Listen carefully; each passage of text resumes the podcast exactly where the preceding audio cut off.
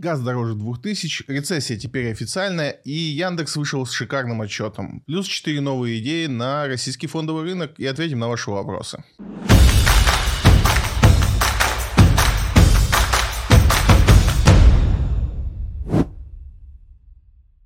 Курс доллара превысил 62 рубля впервые с 8 июля. Ну, евро, соответственно, убежало туда же. Что происходит? Э, многие задаются этим вопросом. По факту ничего страшного не происходит, происходит то, что должно происходить. Центральный банк уже давно нам рассказывал, какой он курс хочет, и всячески к этому стремится. Э, понижение ключевой ставки, прежде всего, должно эффективно давить на курс рубля. Плюс э, ситуация, которая укрепляла рубль, была связана с тем, что многие компании сейчас э, у нас налоговый период, они меняли дополнительную выручку для того, чтобы оплатить налоги. Плюс у нас дивидендные выплаты по ряду компаний прошли, это тоже давило на то, чтобы продавать валюту. То есть э, сейчас происходит не то, чтобы какой-то рост, сейчас вот э, из-за того, что отменились вот эти давления на сильный курс рубля, курс немного ослабился, и, соответственно, сейчас он вот э, начал расти вверх. Это какая-то зависимая динамика, ну, то есть ждать ли сейчас 80? Нет, но, опять же, мы помним тот курс, который хочет увидеть ЦБ, э, это там 72-74 рубля, это тот параметр, который они стремятся к концу года, поэтому, в принципе, на него можно и опираться. Опять же, ну, экономическая ситуация не развивается развивается в отрыве от э, всего мира, и мы все еще находимся в сложной ситуации, поэтому еще на курс будет влиять много чего, и мы опять можем его увидеть по 50, мы опять его можем увидеть по 80. То есть сейчас такая ситуация, что Центральный банк, он больше реактивно э, реагирует на события в экономике, то есть он смотрит на то, что происходит, и пытается вводить какие-то э, новые правила, новые ограничения для того, чтобы регулировать курс рубля. Но все еще это направление идет вот в сторону 72 рублей.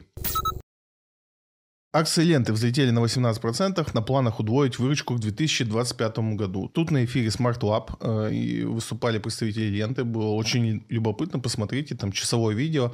Очень интересное получилось. И, собственно, представители ленты заявили, что к 2025 году они хотят удвоить свою выручку. Очень э, смелое заявление, проверять мы его, конечно, не будем. Ну, то есть я прям не, не, не, не думаю, что это возможно. По, по крайней мере, опять же, из тех планов, которые они декларируют. То есть, по сути, все, что они рассказывают, кроме того, что они классные, у них все получается. Весь прогноз по увеличению выручки строится на их формате магазинов э, лента мини. Да? Это такие магазины у дома. Нынче очень популярный формат, в который все сейчас играют, все крупники.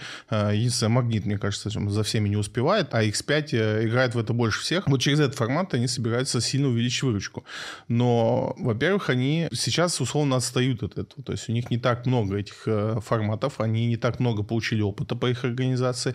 Тот же X5 сильно впереди. И, плюс у нас э, Магнит сейчас получил от Dixie магазину первым делом. То есть у них тоже сейчас накапливается большой опыт. То есть ленте не будет просто в этом формате. Опять же, у нас метро никуда не девался. Их форматы магазинов у дома тоже никуда не девался. Рынок очень конкурентный в этом плане. Поэтому не думаю, что ну вот так значительно можно увеличить выручку через э, одну, одну, одну простую идею. Плюс надо не забывать, что, как я и говорил уже много раз, что сейчас не самое лучшее время для всех этих ребят потому, по одной простой причине. Э, пока еще не стабилизировалась ситуация с импортом-экспортом. Соответственно, мы пока не понимаем, какие товары у нас будут на полках, какую часть из них э, заменят на российские, какие вернутся, какие останутся. То есть вот эта непонятная ситуация с поставками, она будет очень сильно давить, в том числе на выручку всех ритейлеров. И поэтому, ну, это смелое заявление, конечно, там за три года вдвое увеличить выручку, но я, честно говоря, скептически к нему отношусь, хотя не, меня нету никаких э, причин не верить э, менеджменту ленты. Они много раз доказывали, что они профессионалы высокого уровня и пока еще ни, ни разу не обманывали своих инвесторов. Ну, посмотрим, как это будет развиваться. Кстати, у меня тут есть такое замечание, что когда вот началась э, СВО, а многие ритейлы заявили о том, что они сворачивают или приостанавливают свои там проекты, а, потому что там то, то ли нету денег, то ли mm-hmm. нет инвестиций или еще чего-то. Но вот на этих новостях лента, которая, ну, то есть там условно кто-то сворачивается, лента будет разворачиваться и... Ну, глобально никто не свернул, на самом деле. Там скорректировали инвест-программы, да, то есть планы были более uh-huh. грандиозными, но их пришлось корректировать по, вот по той причине, что было не, ну, очень много непонятного с поставками. У нас больше импортного, чем мы предполагаем, плюс сейчас э, такая ситуация складывается на рынке, что у нас ну, к примеру, давай возьмем молоко. У нас практически собственное производство молока, таких брендов, которые известны на всю страну, их практически нет, они все принадлежат иностранцам. Более того, они все упаковываются в тетрапак. Угу. И, условно говоря, уход там Тетрапака, уход несколько там франц... э, финских брендов, да, может э, подорвать вообще понятие брендового молока в стране. И когда все начало вот это развиваться, когда все начали заявлять о своих уходах, да, было непонятно, а что же будет в итоге. Да? В итоге мы увидели, что там Тетрапак не уходит, да, там он вроде как э, отмазался от этого, на него больше не дают. Бренды вроде как перекупают, то есть производство составляет, их кто-то покупает в России и так далее. Ну, то есть но еще не все проблемы решены. Основная паника у людей, она была именно на этом. Ну, паника у ритейла, потому что не понимали, как теперь будут осуществляться все эти вот, как эти логистические цепочки uh-huh. будут работать, насколько они будут на, нарушены. Нужно искать новых поставщиков? Опять же, надо, может быть, искать локальных поставщиков. Их же тоже, ну, как бы немало. Но они не могут обеспечить такого уровня производства, да, потому что они просто не могут там раз и в 10 раз больше производить молока. Это uh-huh. не так просто. И так по ряду направлений э, продуктов питания. И поэтому, конечно, в моменте все перепугались. Сейчас становится понятно, что даже вот этот механизм, когда компания уходит, а оставляет, продает свое производство на территории России, оно говорит о чем? Что, по сути, производство, которое там ушло, отвалилось, оно никуда не делось. То есть объем производства, он достаточный, да, оно может стать чуть дороже угу. по ряду причин, да, там, но объем этот есть, логистическая поставка, ну, и цепочка, она известна, то есть, в принципе, для них сейчас ситуация такая, что хотя бы с локальными брендами будет более-менее все нормально.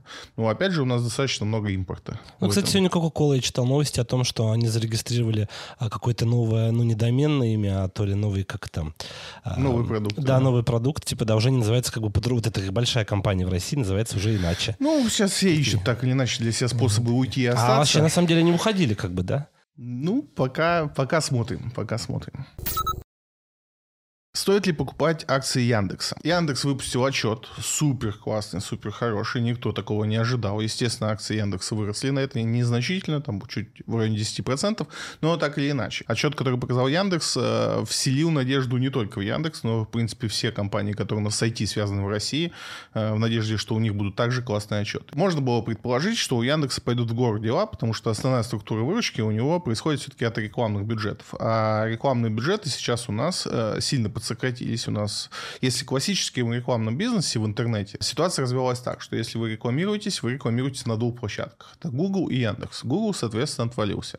У нас отвалились соцсети, то есть у нас отвалился YouTube, у нас отвалился Instagram, куда достаточно большие бюджеты российских рекламодателей заходили, в том числе Facebook. Он в меньшей степени там, ну, Facebook, Instagram это одно и то же, но я имею в виду, что больше, конечно, на Инстаграм тратилось денег. И в этой ситуации, то есть бенефициаров вот этих денег не так много. У нас осталось, по сути, ВК, Одноклассники не очень популярный сервис для рекламодателей. Там есть объединенная структура, как MyTarget, которая тоже входит, ну, объединяет все площадки VK э, Group. Но, опять же, не самый популярный. То есть, самый популярный это все-таки Яндекс и VK. И, по сути, это распределение между этими двумя площадками должно произойти было.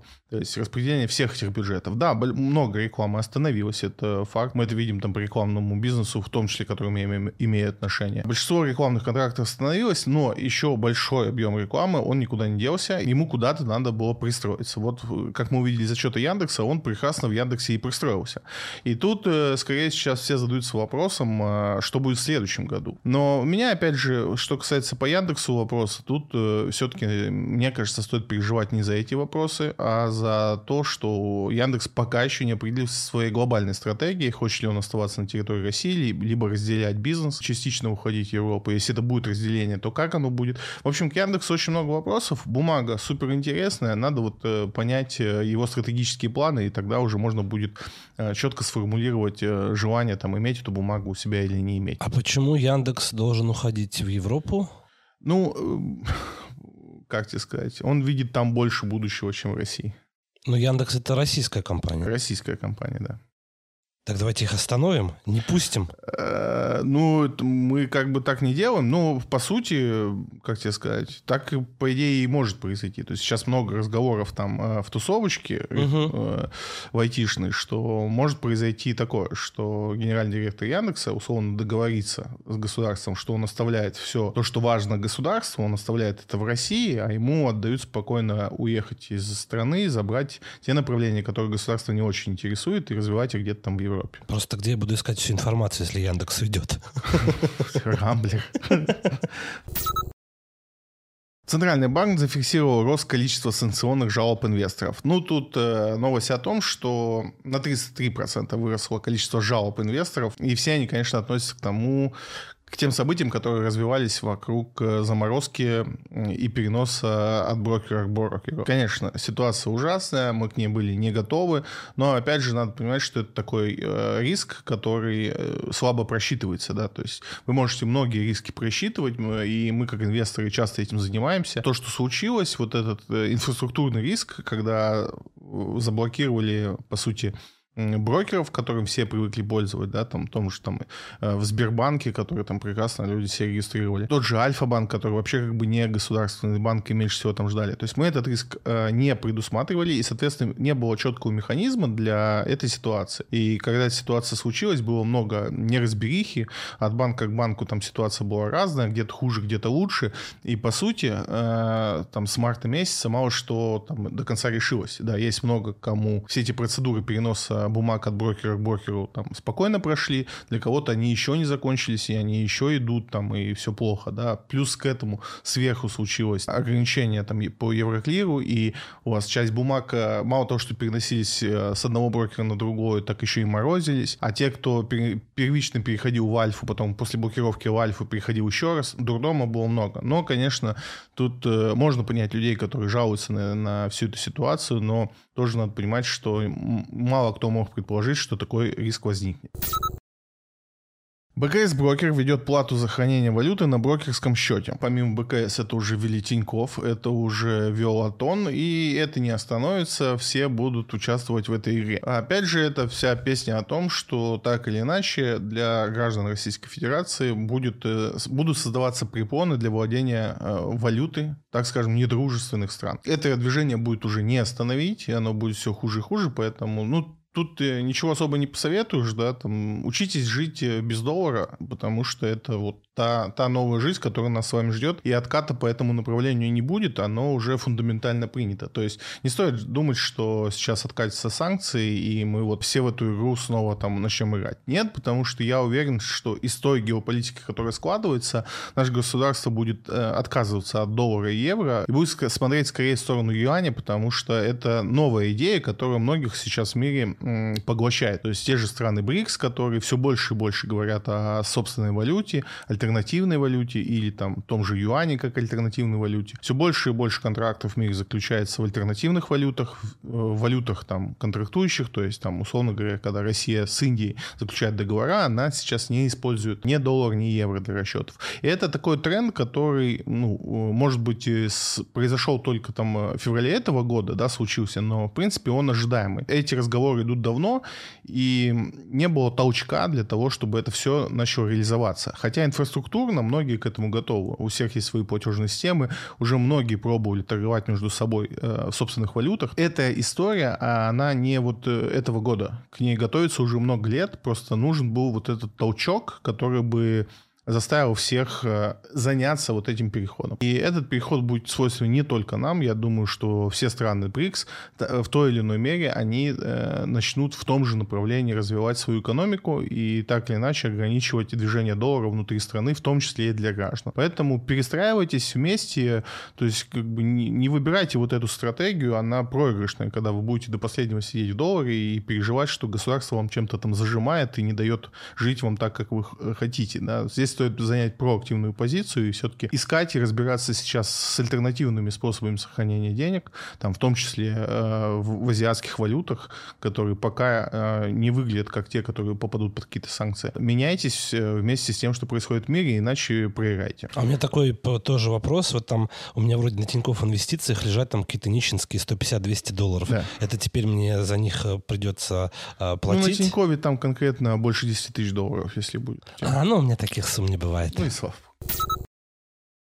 ФРС США снова повысила ставку. Ну, собственно, в Америке тоже все такое себе. В феврале месяце очень много рассказывало о ненадежности российского рынка, о том, как сильно он может упасть, и вот это вот все. Сейчас, конечно, у людей аргументов подубавилось. На американском рынке все не то, что ну, не лучше, а иногда и хуже. Ситуация не выглядит как э, чем-то положительным. То есть, если мы э, по российскому фондовому рынку, в принципе, видим пути выхода из ситуации, то есть мы четко понимаем, что после того, как СВО закончится, у нас есть потенциал роста по всему, э, по всему фондовому рынку российскому, там это от 10 там, до 30 по некоторым областям. Плюс, если у нас снимаются санкции, там некоторые компании, очевидно, стреляют.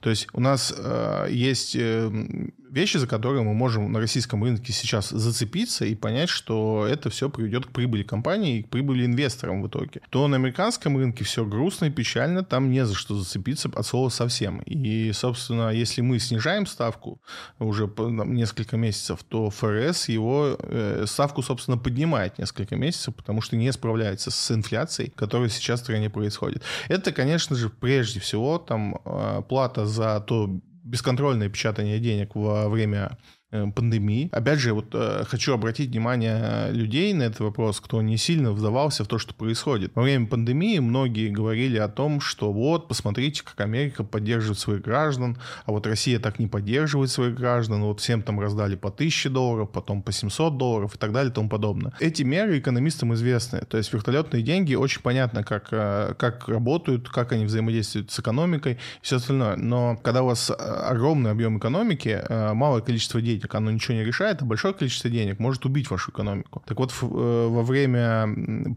пандемии ФРС напечатала столько денег, ну, ну, где-то в три раза больше, чем печатала до этого, и, собственно, сейчас наслаждается происходящим.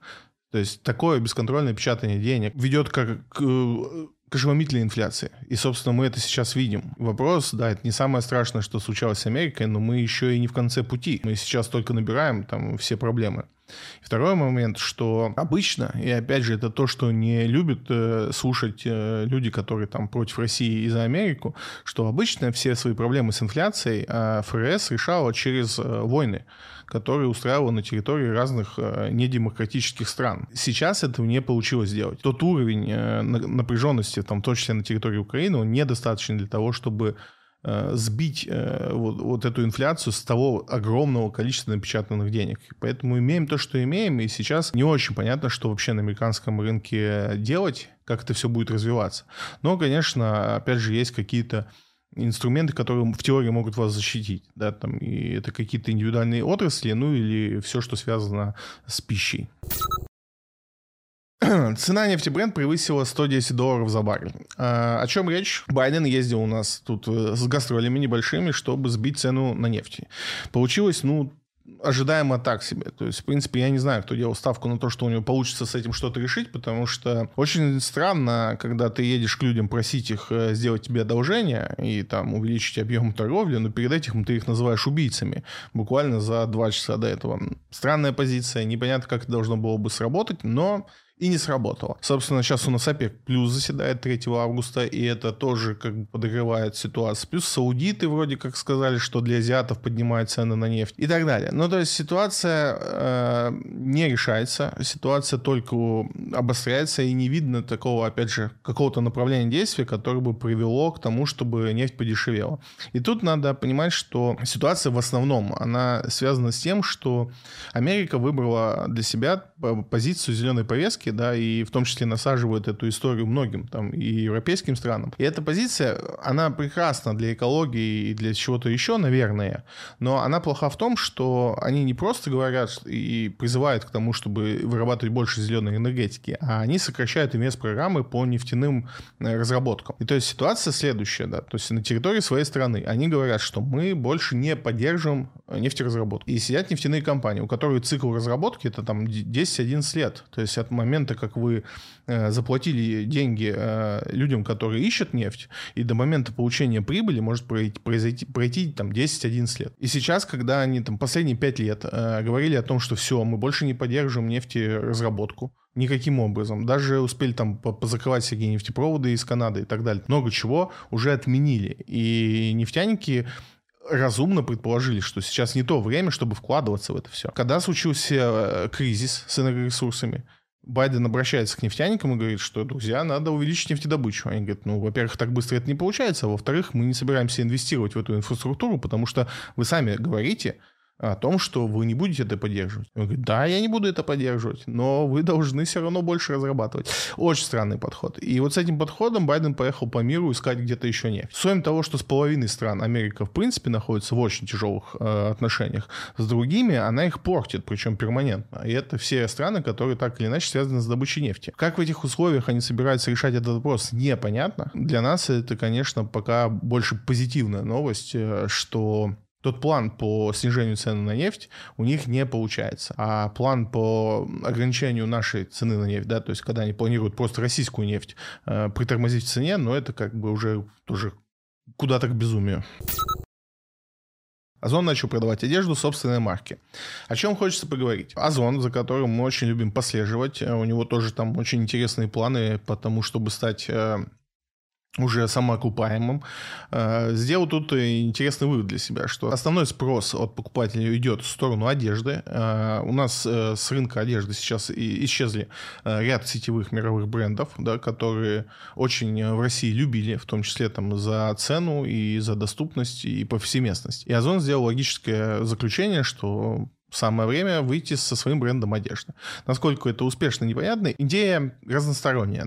Здесь есть три стороны, на которые хочется посмотреть. Первое. Ну, как для инвесторов, идея хороша, и не в том, что Озон начал делать собственную одежду, а то, что Озон развивает вообще тему собственного бренда. Во-первых, Озон делает собственную еду. Вы можете заказать у него, то есть он привозит еду как с магазинов, так и под собственным брендом. Это было малое направление.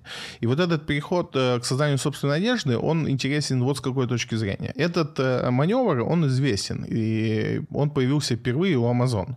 И что делал Amazon, когда он начал с этим играться? Так как Amazon обладает всей аналитикой по торговле на площадке, ну, то есть кроме Amazon и, собственно, Озон, э, никто больше не владеет э, полнотой картины, что и как продается на маркетплейсах. Ну, естественно, там Wildberries это знает, Яндекс. Но к тому, что обычный продавец, кто выставляет там свой товар, он может иметь какую-то ограниченную статистику, там, в том числе по своему товару, но в том, что происходит на площадке, какие пользователи больше товаров покупают, что их больше интересует. Такая информация есть только у владельца маркетплейса. Так вот, э, Amazon э, много лет назад, ну, относительно много лет назад, около 6-7 лет назад, выбрал очень интересную стратегию. Он смотрел на самые популярные товары на своей площадке и выпускал точно такой же под своим брендом. И это был просто что-то новое в, э, в бизнесе, э, потому что никто так больше не мог. И, соответственно, с одной стороны, это давало суперприбыль для, для, самого, для самой площадки. С другой стороны, это убивало продавца этого товара. Ну, то есть, представьте, что вы э, не знаю, делаете какое-то красивое лукошко для земляники. И вот вы его собираете, и вдруг этот товар настолько нравится людям, что его тысячами начинают покупать. Вы вроде как радуетесь, потому что у вас тысяча заказов каждый день. А через два дня вы увидите, что Озон или Amazon выпустил точно такое же лукошко и продает его под своим брендом, только сильно дешевле, потому что может себе это позволить. И вот тут э, начинается проблема у людей, кто поставляет этот товар, собственно, для маркетплейсов. Ну и опять же, это супер выгодно обычно для рядовых пользователей, потому что ну, мы, конечно, за честный бизнес и все остальное, но каждый думает за свой карман. И когда э, Marketplace начинает выпускать товары под собственным брендом, это, как правило, ведет к удешевлению товара для конечного пользователя, то есть для нас, как потребителей. В общем, э, то, что Озон начинает создавать одежду, хорошо для инвесторов, хорошо для конечных пользователей, тех, кто будет покупать одежду. Но есть большие вопросы к тому, как это будет соединяться с тем, что Озон все еще работает с огромным количеством э, поставщиков товаров, для которых это будет большим опасением. Сейчас хочу задать вопрос такой, очень, мне кажется, наитупейший, но мы, мы знаем, кто здесь сидит. А, значит, ты сказал, что Озон приближается к самоокупаемости. Да. А для меня Озон, ну вот сейчас от, отбросим там всю эту сложную схему, просто сайт, на который ты заходишь и покупаешь товары там разных продавцов. Так. А что же они типа не окупились раньше, что там так все трудно и тяжело? Трудно и тяжело, да, конечно. Это же всего Они... лишь сайт. Ну, вот. Ой, нет, это, конечно, не всего лишь сайт. Э, это, во-первых, это огромные серверные мощности. У кого-то есть опыт даже, наверное, собственного сайта, и они там платят за него 1200 рублей в месяц, и такие думают, ну, и типа, ну, Озон платит, ну, 3000 рублей. Ну, Ладно, да, да, это да. я так считаю. Да, нет, это все сильно не так. Э, хороший сервер, а у Озона очень много хороших серверов, и надо постоянно больше, а стоит огромных денег, а просто сумасшедших денег. Это очень дорого. И помимо помимо того, что ты должен ну, арендовать или покупать, или строить свои сервера, что вообще безумие, у тебя должен быть штат сотрудников, который может их обслуживать, тебе надо создавать резервные копии, и все, и ты даже не представляешь уровень проблем со всем этим. Вообще не представляю. Это огромное, огромное, огромное количество работы. Но это одна часть. А вторая часть — это логистика, которая тоже представляет себе очень сложную структуру. Типа склады вот эти все, это курьеры, машины, да, которые все это везут. Чтобы ты мог получить товар на следующий день, это работа огромного количества людей с, э, круглосуточно, э, с недосыпанием, недопиванием и всего остального. Просто даже посчитайте, сколько надо заплатить курьеру, чтобы это было все еще выгодно, там, э, сколько он потратит бензина, потому что они там и так далее и тому подобное. Это огромная работа, на которую мало кто способен. И сегодня там Озон один из лидеров именно поэтому, что они это вот способны делать. Просто так взять и открыть маркетплейс, как показывает практика, не так просто. Вот, допустим, детский мир пытался так сделать. Ну, все через известное место работало. А Озон, э, у него с этим, в этом плане компетенции очень много. Хотя у них провалов тоже было очень много, да, то есть у них был такой проект, как Озон Global, когда они подключали международных игроков, к угу. себе. В том числе много, э, много компаний из Китая видели в этом некую альтернативу для AliExpress угу. и подключали Озон Global. Но это же был провал. Практически 80% э, того, что люди покупали на Озон Global, заканчивалось одним. Товар не приходил, а, а Озон не возвращал деньги, потому что там как-то это вот логистику эту не продумали. Ответственность перед пользователем никто не нес. То есть люди не получали товары, не получали деньги, спорили, суды, вот это все. Это только звучит как бы, ну, на сайте купил что-то там. Миллион миллионы товаров, которые надо на складе, чтобы это все не просрочилось, не потерялось, э, избежать воровства на пункте выдачи. И так, о, я даже, я бы никогда в жизни не хотел этим заниматься. Но получается, что Wildberries э, уже вышла самоокупаемость, раз владельцы Говорят, да. его э, в топе топ номер один среди... Да, Wildberries сильно крупнее Озона и сильно крупнее всех вместе взятых. То есть она, это самый крупный маркетплейс. Но она не публичная компания. Угу. Мы должны как бы условно верить тому, тем отчетам, которые они предоставляют, потому что их не проверяют аудиторы дополнительно.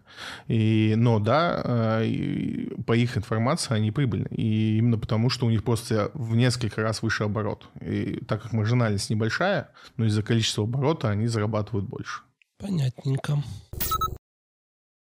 Размещение облигаций «Русала» в юанях собрало около 100 заявок инвесторов. По заголовку новость ни о чем не говорящая, но тут есть о чем поговорить. «Русал», э, он э, выпустил свои облигации на гонконгской бирже. Ну, во-первых, тут надо понимать, что у «Русала» давняя связь с гонконгской биржей, их акции торгуются на Гонконге и давно уже, поэтому это не какое-то там, что «Русал» тут э, резко рванул в Гонконг. Он там был. Но что интересно, у нас э, с момента того, как у нас начались бесконечные пакеты с пакетами э, в нашу страну, первое, одно из переживаний, которое оправдано было со стороны инвесторов, было в том, что если нам начнут со всех сторон блокировать, в том числе доступ к финансовым рынкам, то нашим компаниям э, негде будет брать дешевые деньги, то есть кредитоваться. Опять же, это не все, не все знают, точнее, многие знают, но просто не думают об этом, что компании не всегда берут кредиты у банков. Одна, это одна из форм, как они получают деньги. Более распространенно, особенно у публичных публичных компаний, это все-таки выпускать свои облигации и выдавать их, может быть, тем же банкам или другим участникам рынка. Но, то есть, кредитуются они не беря кредит у банка, а выпуская свои облигации на рынок. Так вот, э, самый большой вопрос был в том, что очень много облигаций э, наших корпоративных, особенно каких-то известных компаний, таких как Сбербанк, э, очень любили покупать за границу инвесторы. собственно, когда это все сломалось, у всех появился вопрос, где же теперь наши все компании публичные будут брать деньги, кто их облигации будут покупать. Вот в чем был вопрос. Опять же, ситуация такая была, что там всю весну э, и инвесторы, и просто какие-то случайные люди спорили о том, помогает нам Китай или не помогает, друг у нам или кто. А, собственно, вот вам ответ. Да, там, а облигации Русала, наша компания, на гонконгской бирже имеют фантастический фурор, да, что сейчас они задумываются о том, что надо повторить, что называется. Соответственно, Русал в этой ситуации, он протаптывает сейчас дорожку для наших компаний, которые, ну, не так сложно выйти туда со своими облигационными предложениями. Возможно, наши там как-то начнут открывать э, московскую биржу ближе к Китаю, и те смогут там, в том, в том числе физические лица, покупать э, наши облигации, что будет здорово. Но, опять же, это такая точка в разговоре о том, насколько нам помогает Китай и помогает ли. То есть тут вопрос, опять же, не в том, э, что они добрые или какие. Русал хорошая компания, и они с удовольствием покупают их облигации.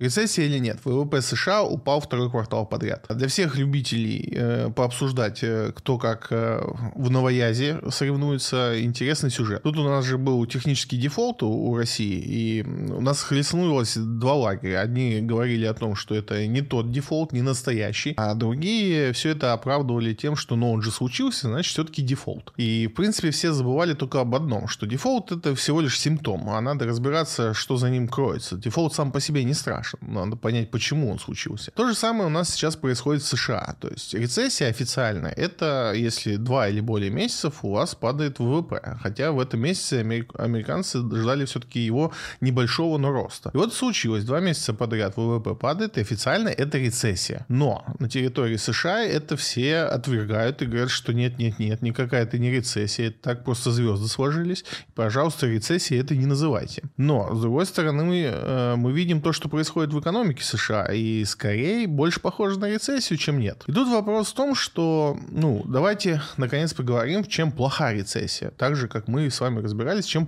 плох дефолт. То есть в самой рецессии ну, как бы, ну, это просто такое слово для обозначения того, что происходит в экономике. В экономике сейчас происходит все очень не очень. Прежде всего, это, конечно, отображается на новых рабочих местах. То есть рецессия, по сути, и э, отсутствие роста ВВП, оно связано с тем, что не производятся товары, не происходит товарообменов, и всего вот этого, это значит, что э, в стране не появляются новые рабочие места, а старые уменьшаются, то есть компании разоряются, сокращаются, и, и вот это вот все. Когда, соответственно, нет новых рабочих мест, многие люди остаются без работы, они становятся беднее, начинают еще меньше тратить, и это все, как клубок, тянет за собой э, такую экономическую ситуацию, в которой стране, ну, такое себе удовольствие жить. И, соответственно, это то, что мы видим сейчас э, ну, так или иначе, точнее, там кто-то видит, а кто-то э, не видит. Опять же, я тут не тяну на человека, который знает, что происходит, потому что экономика слишком сложная штука, чтобы вот прям определенно сказать, что вот это сейчас вот так. Мы видим определенные вещи. Мы видим, что выхода из ситуации, то есть от чего вдруг ВВП начнет расти, непонятно. То есть попытки Америки в этом направлении, они двигаются в двух сейчас а, таких э, супертрендах. Да? Это повышение ключевой ставки, что тоже, ну, такое себе. Повышение ключевой ставки удораживает деньги, что не дает тоже там с, э, бизнесу развиваться быстро. Плюс Америка, классически живя в низких ставках и финансирования, могла себе позволить, в отличие от других стран, делать э, низкомаржинальные бизнесы. То есть бизнес, который приносит не очень много денег, но из-за того, что ты кредитуешься практически под 0%, на большом обороте ты все еще зарабатываешь очень хорошие деньги. И сейчас все эти бизнесы, они невозможны. И чем выше ставка будет, а она, судя по всему, так и продолжит повышаться, как бы все эти бизнесы будет накрывать за собой. И в этом, собственно, мой основной поинт, что я не понимаю, почему это не рецессия, и почему мы так вот пытаемся обойти эту сторону. То есть там не видится того, что как-то должно все наладиться. И тут вопрос не в том, что там я радуюсь или горю по этому поводу. Я пытаюсь прогнозировать, что будет для нас. Прежде всего, для как инвесторов, в первую очередь, а второе, как для меня, как гражданин Российской Федерации. И у меня вывода, по сути, два. История номер один — это то, что если мы все-таки укатываемся в рецессию и в какую-то серьезную рецессию, то нам нужно сейчас искать какие-то инвестиционные идеи в этом плане. То есть для нас это, конечно, всегда будет ОФЗ, то есть облигации федерального займа, и э, все компании, которые связаны с продуктами питания. Они сейчас производство продуктов питания, они же тянут за собой производство удобрений. То есть сейчас э, сельхознаправление и все, что с этим связано, оно будет э, так или иначе поддерживаться на разных уровнях власти в разных государствах. Потому что первое, что негативного ведет за собой рецессия, это нехватка продуктов питания, их удорожание. Второй вопрос, который э, частично будет касаться только нашей страны, это энергоресурсы. Дешевые энергоресурсы — это то, что может вывести сейчас из рецессии весь мир или какие-то конкретные страны. Дешевые энергоресурсы возможны только в одной ситуации. Это отмена всех возможных ограничений э, по России и увеличение производства. И то, и другое напрямую затрагивает интересы России, потому что мы обладаем огромным запасом энергоресурсов, и в рамках там, сегодняшней экономики, в рамках ограничений, которые вводятся, ввелись уже, это не даст возможности получить их дешево. Не только со стороны там, России, но и в принципе в мире. Потому что если такой большой объем из мировой экономики выпадет энергоресурсов, то энергия станет сильно дороже. Вот эта вся информация, она для нас должна дать э, следующую историю, что наши компании, занимающиеся там, энергетикой, они должны сейчас снова становится интересным. Вот, может быть, кроме «Газпрома», потому что, да, судьба «Газпрома», она в этом плане уязвима из-за того, что основной его экспорт — это все-таки трубы, а не какие-нибудь другие способы транспортировки. Хочется после этой новости, тоже не радуюсь, просто сказать великие слова. «God bless Америка», «God bless Америка». Злой ты. Сенат США призвал включить Россию в список стран спонсоров терроризма. Ну, это еще произошло в мае, просто только сейчас стало известно. Это очень интересная структура. То есть, если это случится, и Сенат США признает Россию э, спонсором терроризма, то, по сути, это даже не новый уровень санкций, это практически железный занавес, э, который возникнет вокруг нашей страны. И опять же, я недавно с кем-то дискутировал по этому вопросу, и мы вспомнили термин «железный занавес», и почему-то у многих обывателей в голове, что Советский Союз железный занавес сам построил вокруг себя. То есть мы такие закрылись от всего мира и не хотели ни с кем сотрудничать, что, конечно же, э, заблуждение. Э, в большей степени железный занавес, он был вокруг нас построен. И это с нами, нас никто не хотел видеть на территории других стран, а не мы закрылись от всех. И, и вот если э, нас признают, признают спонсором терроризма, то, по сути, это все восстанавливается, потому что это жесточайшее ограничение на весь экспорт и импорт, и мы становимся огорожены таким заборчиком. Хотя, конечно, опять же, так как это все, все еще США, а США, ну, может за собой потянуть там, своих друзей классически, но как показали события предыдущих месяцев, а, что друзья США, они достаточно ограниченное количество, и это не такая уж значительная часть. То есть те же страны БРИКС намного интереснее выглядят сейчас, особенно по потенциале, чем а, страны G7. Поэтому, конечно, это новый виток развития наших э, американско-российских отношений, и ни к чему хорошему они не приведут. Это нас еще больше сблизит с Китаем, э, чего, собственно, Америка, ой, как э, не хочет, не любит, но почему-то продолжает все делать для этого. Как э, в старом анекдоте. Ежики кололись и плакали, но продолжали есть кактус. Смотри, мне кажется, это как-то очень э, пессимистично. Ты смотришь, ну смотри, дефолт нам объяв... объявляли, но пугали. Он не настоящий. И, ну вот, как бы, да, ну мы поняли, что это все, знаешь, там объявляете, орите, кричите и так далее. Сейчас, ну, объявят, что мы там э, э спонсоры терроризма. Ну, будут да. кричать об этом на каждом шагу и так далее.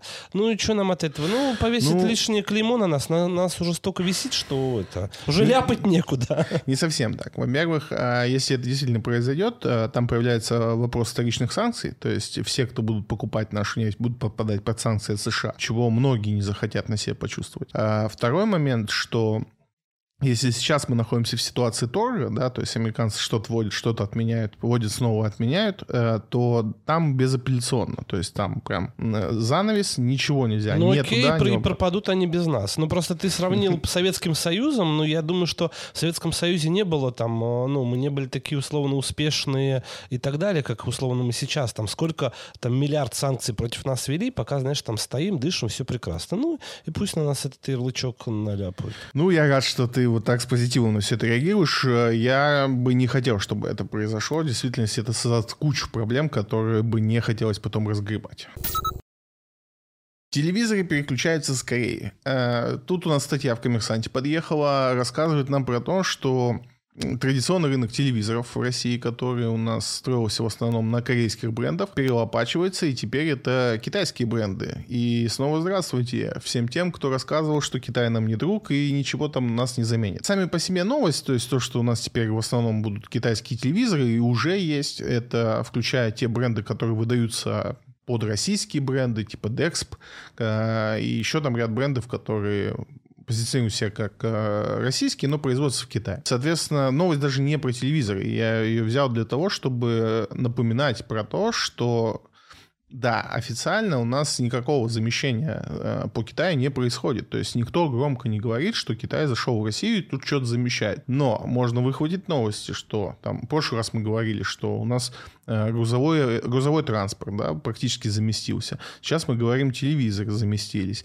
И так мы будем говорить из э, выпуска в выпуск, что все потихонечку у нас становится китайским. И именно так это работает. То есть, когда мы там в марте, апреле много разговаривали о том, что ай-яй, Китай, как же это будет, Китай нас спасет, нас не спасет, заменит, не заменит. Вот сейчас вы можете по новостям смотреть, что происходит. Громкость телевизора, скорее всего, вам об этом заявлять не будут, потому что, опять же, это все э, китайские компании, это не государственные компании, это частные компании. Они не хотят дополнительных санкций ни от кого, ни от Европы, ни на Америки. Они не будут сильно кричать о том, что вот мы там э, ваши места все заняли, и мы помогаем России. Они будут просто потихонечку делать бизнес. И это, опять же, поймите, разговор не про то, что они нам друзья, и они нас спасают. Это разговор про бизнес. У нас освобождается рынок, и его заполняют те, кто это может сделать. Сейчас это происходит с телевизорами. Вот Газдеп посмотрит твой подкаст, и потом мы еще и без китайских телевизоров останемся благодаря тебе. Ну и еще. Группа S8 Capital покупает бизнес американского производителя лифтов Otis в России. Ну что ж, э, интересная история, и она заключается в том, что в действительности э, весь рынок лифтов в мире поделен э, очень непропорционально, и большая его часть принадлежит Otis. То есть Otis практически мировой лидер в производстве лифтов, какую бы страну мы ни взяли. С одной стороны, было очевидно, что в какой-то момент Otis тоже уйдет с российского рынка, и не очень понятно было, что мы будем с этим делать, так как сами мы пока не научились на, на достойном уровне уровней э, делать лифты. У нас есть несколько хороших производств, но они не но они маломощные и не закрывают там все потребности рынка. Плюс э, из-за того, что Otis э, фактически монополист, и тут надо понимать, что помимо производства лифтов, очень важная часть его это сервисное обслуживание, потому что лифт сделать э, это одна история, а лифт обслуживать история другая, потому что лифты у нас стоят на хозяйстве э, до 40 лет. Ну, там вообще как бы история так обстоит, что в принципе через 25 лет происходит комиссионное обслуживание, комиссионное исследование, то есть э, приходит комиссия смотрит на лифт, принимает решение, будет он еще стоять или нет. И как у нас есть э, экземпляры лифтов, которые стоят уже по 50 лет. И ситуация была опасна в том, что если Отис уйдет и не оставит нам, во-первых, технологии, а во-вторых, запчасти, то что нам сделать с лифтовым хозяйством, которое достаточно плотно Отис занимает у нас в России, в том числе по сервисному направлению. И вот, э, собственно, долго переживали, как это будет, но в итоге мы имеем э, хоть какие-то, хоть какую-то информацию о том контракты, как это будет, да, там группа S8 Capital э, забирает этот бизнес. S8 Capital, я думаю, что вы знаете, сами того не зная, но это компания, которая нас в том числе владеет такой лотереей, как 100 лото. То есть э, всем знакомая в нашей стране. Так вот, э, в деталях контракта у нас есть что? Что они забирают заводы. У нас в Питере есть завод, и есть еще ряд производств, которые расположены на лифтовых заводах по всей России. И этот же контракт подразумевает поставку э, запчастей в неограниченном, неограниченное по времени и в неограниченном количестве. То есть лифты, которые уже поставлены, будут обслужены оригинальными деталями.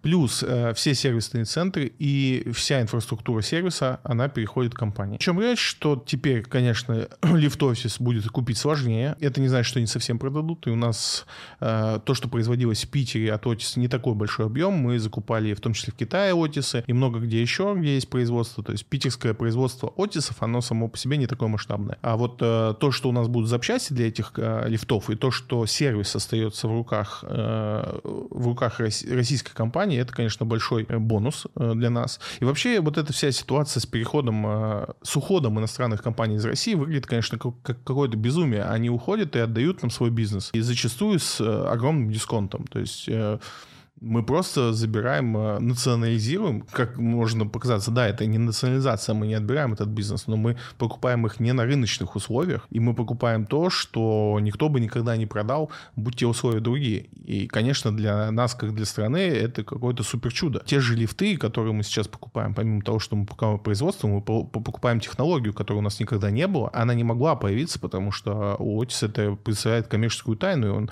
просто так ее не отдаст, он не торговал своими технологиями. А сейчас они у нас в руках. И это касается не только Отиса и много где еще. И когда компании уходят, они почему-то об этом не говорят. На моей памяти только одна компания, это, собственно, Тетрапак, э, которая громко кричала о том, что если европейские друзья, да, там в основном европейские акционеры требуют ухода из России, Тетрапак очень долго и нудно кричал, что если они уйдут из России, то им придется отдать технологию, по сути, подарить ее России, и от этого потеряет э, Европа, опять же. То есть Россия просто будет пользоваться этой технологией и продолжать выпускать выпускать эту упаковку. И в чем идея ухода из России, не очень понятно. Опять же, э, вот этот уход, массовый уход этих компаний выглядит как некая какое-то безумие. Я правда не понимаю, в чем выгода для бизнеса в этом и почему наша страна не радуется каждый раз, когда мы задарма покупаем э, шикарный бизнес, которым имеет в том числе коммерческие секреты. Потом, когда все события закончатся, они будут к нам массово возвращаться и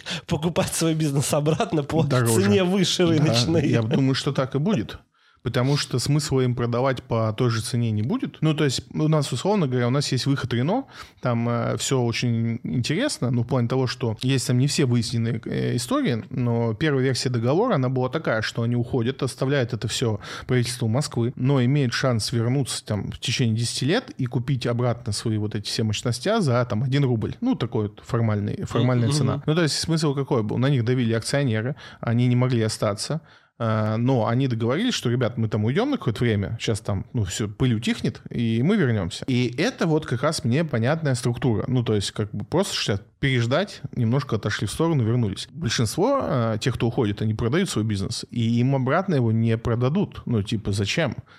Классный бизнес. Зачем его продавать? А если продавать, то экстра дорого. Выглядит как какое-то чудо. Ну, эти удивительные люди. Это, это... Я не пойму, откуда столько подарков нам. Но это же, ты понимаешь, что это вот просто типа... Вот если бы это там, не знаю, вот сейчас бы разоблачили, сказали, а Байден, оказывается, шпион российский. Я бы, ну, а, ну тогда все понятно. Не, ну у них там тогда как-то сеть шпионская. Сначала да, Трамп, да, теперь Байден. Да. Вот я Ждем так, следующего. Это все бы объяснило. Вот прям все бы объяснило. Это реально бы объяснило все. И я бы тогда, а, ну, как бы тогда все понятно. Сказали бы раньше. Ну да. А сейчас вообще непонятно, как это работает. Я уже думаю, ну, может быть, это я как-то что-то не знаю, не думаю. Но я не один так говорю. И многие это, ну, как бы и говорят. И, и вот тот же Третопак, он же, ну, он же просто говорит, так ну это же бред.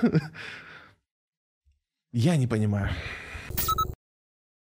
Прокачка по Северному потоку сократилась до 31 миллиона кубометров в суточном исчислении. Ну, у нас продолжается и сериал наш, один из любимых, это поставки нашей турбины из Канады э, с ремонта. Ну, тут ситуация, конечно, сильно э, шире. Надо понимать, что «Газпром», конечно, начал сейчас заигрывать с европейскими партнерами и показывать зубы. И тут как бы сложно э, обвинять «Газпром» в том, что он плохо себя ведет. С одной стороны, да, мы как инвесторы не поддерживаем такие вещи. То есть, когда «Газпром» имеет возможность поставлять больше, но находит э, оправдание этого не делать. То есть, это то, как э, часто себя ведут европейские партнеры, американские партнеры по отношению к нашей стране. Мне всегда нравилась наша позиция, что мы не спускаемся на этот уровень, не отвечаем им такими же вот э, поступками. Но ситуация такая, что «Газпром» вынужден сейчас играть с ними в эту же игру. И тут, опять же, «Газпром», я не думаю, что делает это от лица инвесторов, то есть тут не коммерческой выгоды ради, а все-таки история играет в общей, э, в общей политической ситуации, в которую сейчас попала Россия. России надо сейчас отстаивать э, свои интересы. Это то, что, наверное, многие граждане ждали, э, того, что там условно называлось «давайте перекроем вентиль в Европу». Фактически, да, мы не, не перекрыли им поставки, но сократили до уровня минимального, да, то есть сейчас там порядка 25-30% от всей общей мощности работает у нас по Северному потоку-1. В этот же момент э, наш президент говорит о том, что, а смотрите, как бы у нас газовый, втор... газовый поток 2 вообще готовый, и там никаких проблем с турбинами, может быть, и его запустим. Ну, то есть игра, в которую мы сейчас играем, она понятна, но для инвесторов, конечно, не очень приятно. Тут единственным утяжением для инвестора должно являться то, что вот такое сокращение в краткосрочной перспективе, оно, конечно, задирает э, цену газа, и сейчас цена газа в Европе больше 2000 долларов, там, на момент записи это 2300 за кубометр. Такое сокращение приводит э, к сумасшедшему росту цены, и в итоге «Газпром», как э, компания, она, конечно, в деньгах не теряет из-за того, что средняя медиальная будет какой-то сумасшедший. В 2020 году средняя медиальная по газу за один кубометр была порядка 300, 300 э, долларов. Сейчас мы будем, понимаем, что в этом году средняя медиальная будет больше 1000 долларов. И это, конечно, ну, в три раза больше денег э, за один и тот же объем. Поэтому в деньгах «Газпром», э, скорее всего, не потеряет, а по расчетам европейских аналитиков э, «Газпром» заработает в два раза больше, чем в среднем за последние, за последние три года. Вот эта игра в сокращение поставок, она, конечно, еще ведет и к прибыли «Газпрому». Ну, в теории хотя бы. И тут вроде как и инвесторы тоже выигрывают. В общем, сериал продолжается. Я так понимаю, что мы сейчас используем газ, в том числе для того, чтобы решить те политические проблемы, которые э, создала Европа, не классическим и нетрадиционным поведением, и пытаемся для себя получить лучшие условия или ослабить то напряжение, которое они создали.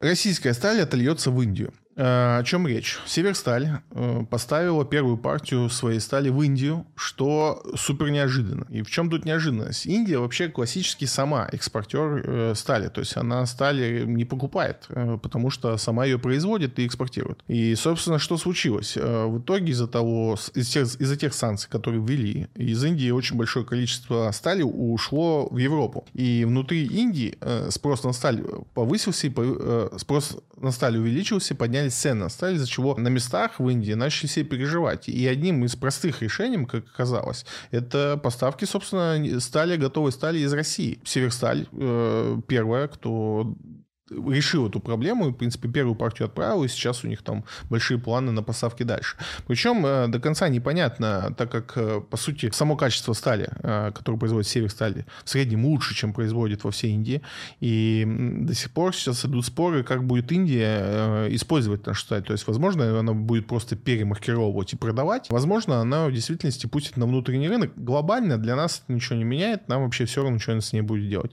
Но сам, само то, как складывается ситуация, ситуация, то есть по факту э, Европа сейчас покупает сталь дороже, получая ее из Индии, да, там, а более дешевая наша сталь, которую бы они могли брать и более лучшего качества, она идет сейчас в Индию на местный рынок. Удивительная ситуация, но вот она происходит. Безусловно, это большой бонус э, Северстали и, в принципе, ту гибкость, которую Северсталь сейчас показывает, да, казалось бы, неочевидные решения. Э, Северсталь всегда, собственно, этим и славилась, что это компания с очень высоким уровнем менеджмента, и у нее все будет хорошо. И, возможно, там мой прогноз, который я там несколько раз давал, что до осени э, не стоит набирать Северсталь. Возможно, показав такую сноровку и такую ориентацию на местности, может быть, Северсталь надо будет еще и раньше набирать, э, чем осень. Видишь, уже и столевары встают с колен. Все прекрасно.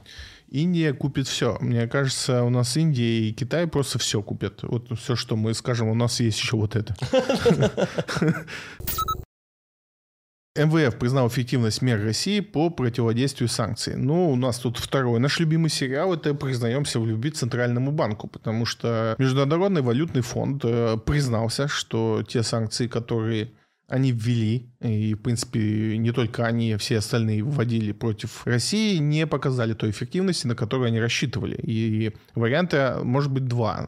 То есть, либо они неправильно подумали по поводу санкций, то есть не то ввели, либо Центральный банк и у нас э, опять молодец. Собственно, конечно, им никогда в жизни они не смогут признаться, что они ввели неправильные санкции. Такого просто невозможно. Это тогда провал. Поэтому они говорят, что вот э, Россия справилась э, лучше. Наши институты работают лучше, чем их, и легко справляются с теми проблемами, которые они нам пытаются создать. Что ты хочешь сказать? Э, уважаемый Центральный банк, мы вас любим, мы ценим. Пожалуйста, продолжайте делать так, как вы делаете. Рекламная интеграция прошла хорошо. Да, мне а все. У меня в связи как с этим... у Дудя, знаешь, это было. Да, да.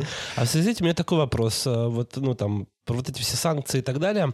А есть э, такое как-то мнение распространенное тех, кто не любит Россию, о том, что, ну, господи, там прошло-то всего лишь пару месяцев, чтобы там думать, что они там нас своими санкциями задели. Угу. Вот когда будет зима или следующий год, Тогда вы посмотрите, как эти санкции на вас работают. Вот ну, в этом и... есть доля э, правды? Ну, по поводу зимы нет. Я не понимаю, чем зима должна как-то спровоцировать какой-то эффект от санкций. Ну, что по, на очень грубом примере, по условно, нехваток э, Кока-Колы мы сейчас не чувствуем, потому что она со складов э, нам поступает, а да. вот а, зимой мы, когда она пропадет полностью с рынка, мы наконец-то почувствуем. И так совсем условно. Не думаю. Ну, мы же можем сейчас э, так или иначе хоть немножко ощутить, что происходит. Во-первых, мы не видим провала в логистике, то есть вот прям глобального. Э, что происходит, это что в действительности, если раньше там э, с Европы откуда-то везли там какие-то редкие вещи, которые там в Москве можно было достать просто потому, что, ну, типа, можем себе позволить, да, то сейчас вот эти какие-то редкие вещи, их не везут, а везут какие-то обычные вещи, которые исчезли. Но при этом мы, там, возьмем, давай те же цены на айфоны они в нормальном состоянии, то есть они никуда не улетели в космос, э, айфоны доступны. Какие-то вещи, которые особенно популярны в России, есть все, угу. без исключений, и логистика по ним уже простроена. То есть шанс того, что они исчезнут, э, нет. Второй момент — это глобальное там исчезновение условной Кока-Колы, угу. да, к которой мы привыкли. Но тут ситуация такая же, как с пармезаном в 2014 году. Я не знаю, насколько ты хорошо помнишь, но у меня въелась в памяти э, вся истерия в Твиттере по поводу того, да, что, что теперь, да, в стране невозможно будет поесть пармезан. То есть да. страна, в которой нет пармезана. И вот, ну, типа, прямой вопрос. Ты сильно страдаешь? Знаешь людей, которые страдают от отсутствия пармезана? Я не страдаю, потому что я его не ем, но я его вижу. То есть для меня купить ну, вот. пармезан не проблема. То есть из твоей логики я понимаю, что условно зимой я по-прежнему смогу купить себе iPhone. Ну, я думаю, что это не будет проблемой никогда. Вопрос в другом, что э, вот эти санкции, они спровоцировали очень много процессов, которые сейчас только развиваются. То есть рецессия в США — это не история про то, что только в США. Да, мы сейчас изолированы немного, угу. и нам так плохо не будет, как было бы, если бы экономика была бы в норме. Ну, то есть, условно говоря, мы свое отстрадали, и нам еще сильнее хуже, ну, вот так сильно не будет. Но, условно говоря, рецессия, если она как маховик э, в США разгонится... Ну да, мы знаем, что она до, до нас дойдет, тоже все тоже Более будет... того, э, это может привести к, уже к смене парадигмы. То есть, условно говоря, это будет лучший момент для того, чтобы поменять там условно э, мировую валюту с американского доллара на юань. И это не потому, что как Америка будет самая слабая в этот момент и этим воспользуется. Это тоже потому что у Америки много стран, которые не очень любят. Но это другой момент. Смотри, ты в чем-то держишь свои сбережения. И страны в чем-то держат свои сбережения. Для того, чтобы в трудные времена эти сбережения достать и на них купить там пшеницу, угу. нефть и все, что тебе нужно. И когда ты увидишь, что доллар а, дешевеет, и то есть твои сбережения уменьшаются... тоже дешевеет. Да, да ты захочешь переложить э, в другую валюту, в которой как бы она стабильная. И это, скорее всего, ну сейчас, это будет юань. И, соответственно, массовый переход с доллара на юань убьет, растопчет экономику США. А это огромный рынок. Более того, это э, Америка основной поставщик газа, огромный производитель нефти. То есть он крупнейший производитель нефти в, России, в мире.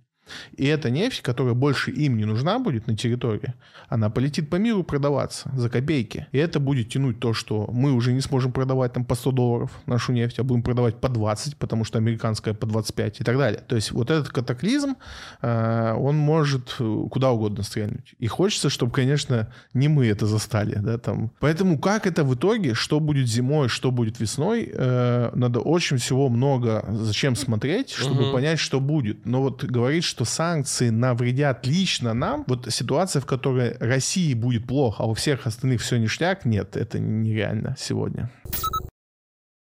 В Иране подписали соглашение об экспорте авиационных деталей в России. У нас тут наш президент был в Иране, и очень много всего там на, подписывали мы. Очень много позитивного для нас.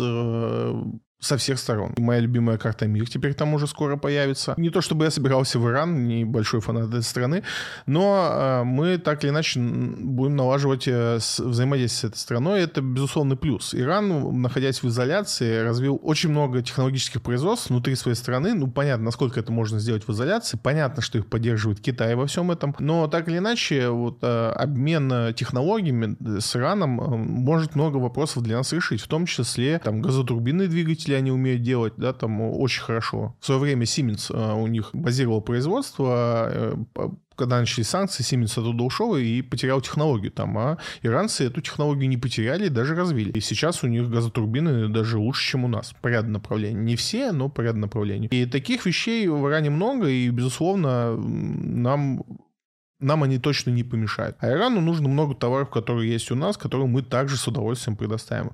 Это сближение всегда хорошо. Мишустин, нужно развивать производство СПГ в России. Это то, о чем мы говорили в самом первом нашем э, выпуске подкаста, то, что трубопроводный газ — это не совсем классная идея.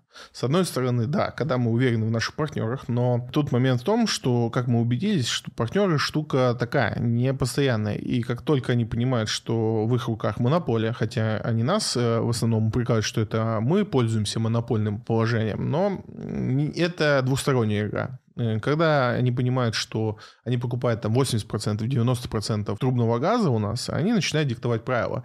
И это как раз та опасность, которая сейчас развивается, когда мы весь газ перекидываем из Европы в Китай. Китай э, нам улыбается, пока он еще не все трубы к себе получил. Когда весь наш газ перестанет поставлять поставляться в Европу и начнет поставляться в Китай, неизвестно, как поведет себя Китай. Хочется, конечно, думать, что они будут всегда нашими друзьями, но, как показывает история, это длится обычно не очень долго, не больше 50 лет точно. И в этом плане мы много раз говорили о том, что лучшей сейчас идеей это все-таки жиженный газ. И жиженный газ это не только технология его жижения, а это, собственно, и транспортировка, и страховка судов, и порты, и вот это все. Потому что жиженный газ более мобилен. Да, он более дорогой, и там не всегда там, может составить конкуренцию, точнее, никогда не может составить конкуренцию э, газу по трубе, но в то же время он более мобилен. То есть и те танкеры, которые там плыли каким-то традиционным партнером, могут за час развернуться и поплыть в другое место мы э, здесь не дорабатываем, то есть мы не, не являемся какими-то глобальными производителями жирного газа, хотя занимаемся этим, но и у нас и с оборудованием там проблемы, и с судами проблемы, и совсем проблемы. И хорошо, что наш премьер-министр э, об этом начинает говорить, хотя и уже и президент об этом говорил. В общем, надо уже не говорить, а много-много делать в этом направлении.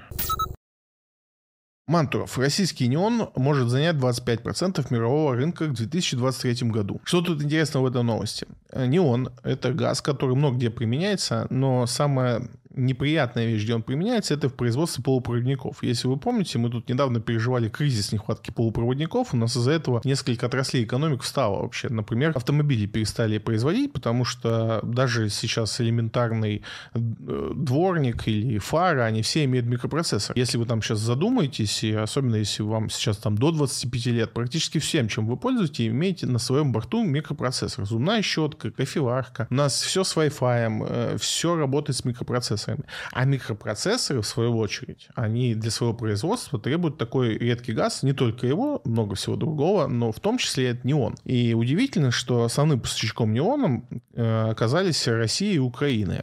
Украина сегодня по понятным причинам неон поставлять не может, а Россия может легко нарастить объем его производства. И что самое интересное, что неон стал э, одним из способов спасти нашу микроэлектронику, да, потому что многие не знают, но мы производим свою микроэлектронику, но большую часть производим на сторонних производствах. То есть вся микроэлектроника в мире, она ну, на территории одного государства не производится. У нас есть, допустим, Intel, который на территории Америки делает свою, свои процессоры, э, но в очень маленьком объеме. Но основным производством занимается компания Samsung и компания TSMC, э, которая находится в Тайване, и, собственно, сейчас там вокруг Тайваня тоже э, так себе обстановочка, там Америка Китай очень имеют напряженное там место. Все заказывают в основном на TSMC, все процессоры, Intel, AMD, вот все, что вы знаете, все, все процессоры в телефонах в основном производятся там. Когда мы свои процессоры, там, в том числе производим Байкал, э, TSMC э,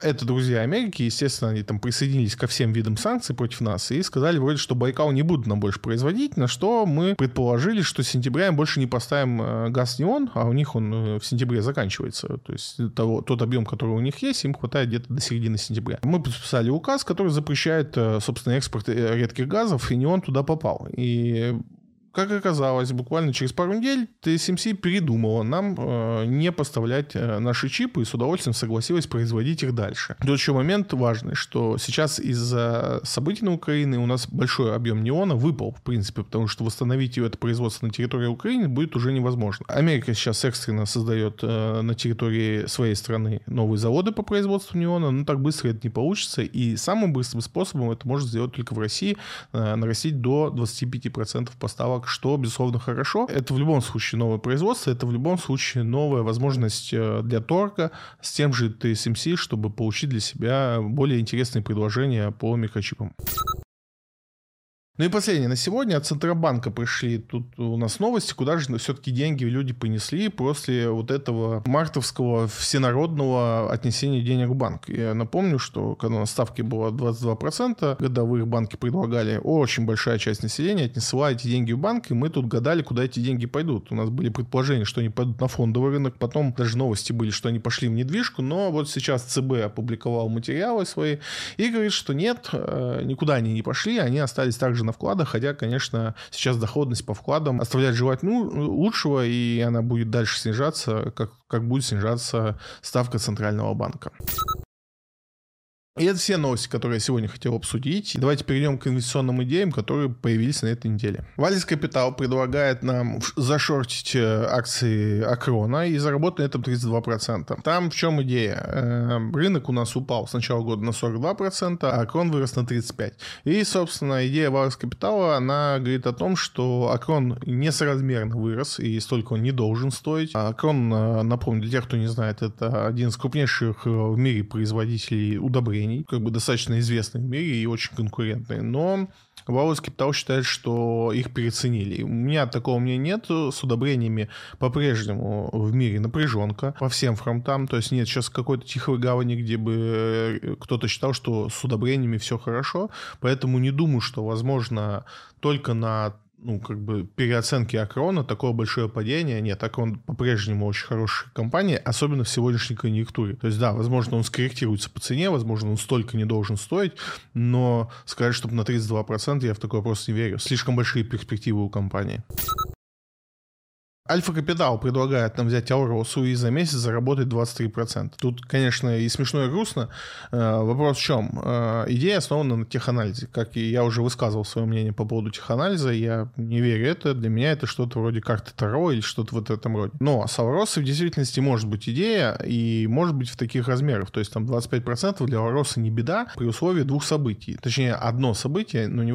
надо понять, как оно реализуется. Есть мнение, что Ауроса по-прежнему достаточно больших объемов объемах поставляет алмазы, и у них никаких э, проблем со сбытом нету. Хотя, как бы, вся конъюнктура, весь контекст говорит, что это не так, и у сейчас проблемы с поставками. Но мы видим данные по тому, сколько необработанных алмазов поступает в Индию. И если бы оттуда э, исключить объем, который поставлял туда Аварос классически, то там все не сходится. И по вот этим объемам, ну, не может Дебирс, а у нас две компании, кто алмазы поставляет, это Аварос и Дебирс, ну, глобально 90% рынка. Поступление алмазов алмазов в Индию не сократилось, оно, Индия обрабатывает 90% э, алмазов. Не мог Дебирс э, в два раза увеличить поставки, это просто технически возможно, а алмазов столько нету. Э, этот вопрос, он подвисший. Если мы когда-то как-то узнаем, а Урос сейчас не отчитывается, да, там, и мы не знаем, сколько она и куда поставляет. И, в принципе, никто не говорит, сколько и куда Урос сейчас поставляет, и узнать это сложно. Но как только мы узнаем, я думаю, что мы как раз вот эти 25% роста и увидим, потому что я уверен,